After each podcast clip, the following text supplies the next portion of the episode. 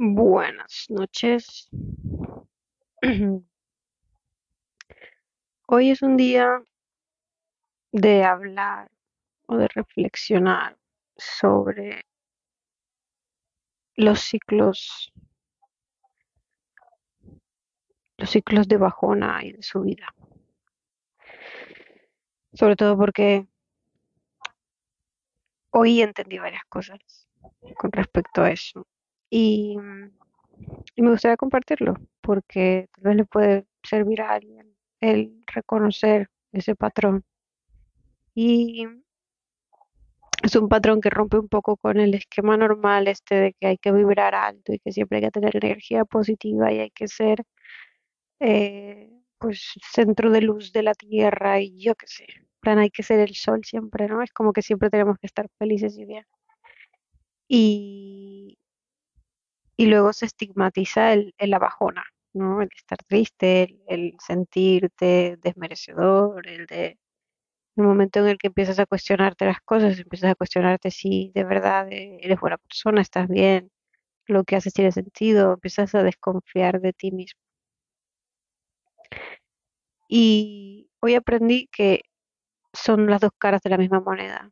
Puedes ser el sol y también puedes ser la luna. Puedes dar y brillar, pero también es verdad que a veces necesitas simplemente reflectar la luz de los demás.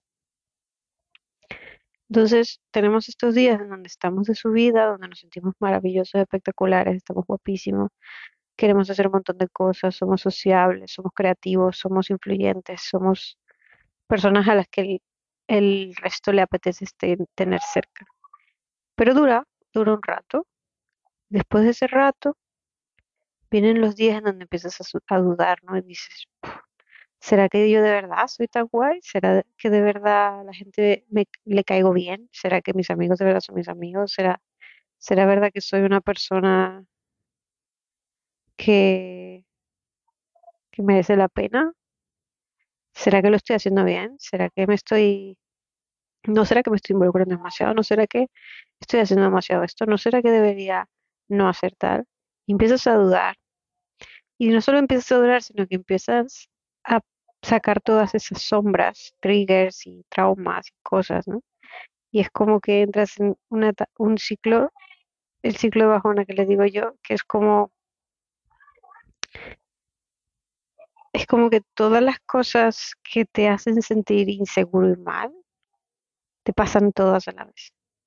Plan, si tienes problemas, si tienes mm, problemas con el dinero o lo que sea, ese, ese- ese- en esa etapa es donde más deudas tienes o, menos dinero tienes. Si tienes eh, inseguridades con respecto a tu pareja, pues esos son los días donde más celoso estás, donde aparece alguien nuevo eh, que parece que tal, o sea, esos son los días en donde todas esas cosas que te hacen sentir ansiedad salen. Y lo que aprendí hoy es que no salen porque sí, sino porque el universo nos da la oportunidad de sanar todas esas cosas, de trabajarlas, de, de, cerrarlas, de, de superarlas. Entonces, cuando estás en tu momento de luz más amplia, donde te sientes maravilloso y bien, eh, lo que estás haciendo es dar, ¿no? al mundo, como el sol, das calor, das luz, das magia. Y luego en los tiempos de bajona, eres tú quien refleja la luz de los demás, por lo tanto, te apagas y entras en introspección, ya no das, sino que intentas recibir.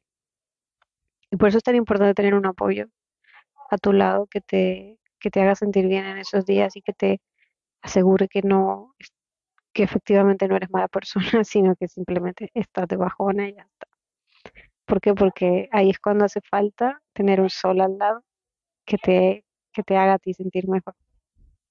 Pero si no lo tienes, aún así, son etapas buenas y que hay que agradecer porque cada trigger y cada cosita que, cada sombra que veamos de nosotros, pues hay que mirarlas a la cara y bi- bien, darle la bienvenida y procesarlas y entenderlas, sobre todo entenderlas. Y esto no es un proceso que, ay, bueno, mañana me sale me toca bajona y entonces me va a salir esta sombra y entonces ya me la trabajo y además nunca va a salir. No, estos son ciclos infinitos. Siempre vas a tener días donde vas a estar mm, súper bien, tal, y luego otra vez, inseguridad, miedo, estrés, ansiedad. Y siempre va a haber este ciclo, siempre, como la luna y el sol, como el otoño, el invierno, el verano, la primavera,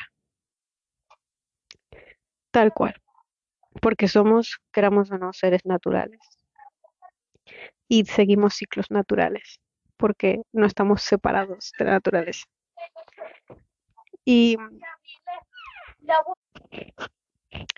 y,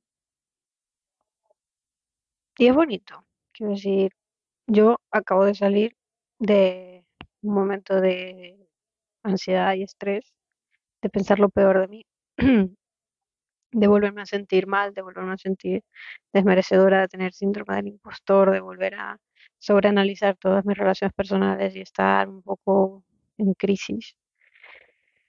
Y me lo tomé con filosofía, me fui al parque, medité, escribí mucho, hablé con gente, intenté solucionar cosas y la verdad me siento mejor simplemente por el hecho de haberme tomado el, momento de parar y no tomarme el día de ansiedad y estrés como una carga, como enfadarme conmigo misma por sentirme mal, sino como, bueno, esto quiere decir que hoy necesito mimarme más y estar más conmigo y, y tenerme un poquito más de paciencia y, y tal vez pues hablar con alguna persona de confianza que, pienso yo que pueda hacerme sentir mejor eh, y ya está, tomármelo con calmita, sin, sin, sin agobiarme. Y creo que el mensaje principal de lo que aprendí el día de hoy es que tenemos, o por lo menos yo, no sé si esto tal vez alguien le, le ayude, pero es cierto esto de que hay que tenernos más cariño, hay que tenernos más paciencia. Yo soy una persona que es muy dura consigo misma y, y me juzgo bastante y como que siempre quiero ser la mejor y hacerlo todo bien y ser correcta y no mentir y mantener mi integridad intacta y, y siempre hacer lo correcto y lo que toca y hacer al mismo tiempo lo que mi corazón me dice que tengo que hacer cuando lo tengo que hacer. Soy una persona que sigue mucho sus sentimientos y la forma en la que eh, las emociones en general para mí son muy importantes. Entonces, em, cuando algo me sale mal, me, me siento, me siento fatal y lo sobreanalizo y, y trato de arreglarlo y como que lo empeoro. Entonces, es tenerme más paciencia a mí misma y entender que siempre voy a cometer errores, no importa las buenas intenciones que tenga.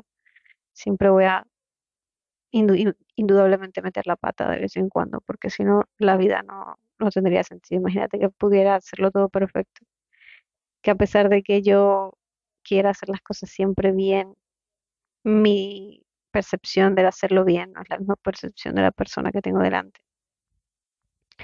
Y que es, siempre recuerdo que es súper importante la comunicación, pero también es muy, muy, muy importante la comunicación con, contigo misma, con, con tu ser, con tu yo, y, y tratarte con cariño. Decirte de vez en cuando que, que no pasa nada por haber metido la pata, que no podías haberlo hecho mejor porque no lo sabías y que todo está bien. Y que si alguien se enfada contigo y no te perdona nunca más, ya no depende de ti. Si tú te has disculpado y ya ha sucedido, pues ya está. Pero no, no cargar con esos errores hasta el final de tus días. Recordarlos como un momento de haber hecho lo que pensaba que era correcto cuando, cuando lo pensé. Y que no puede haber arrepentimiento cuando no han habido malas intenciones.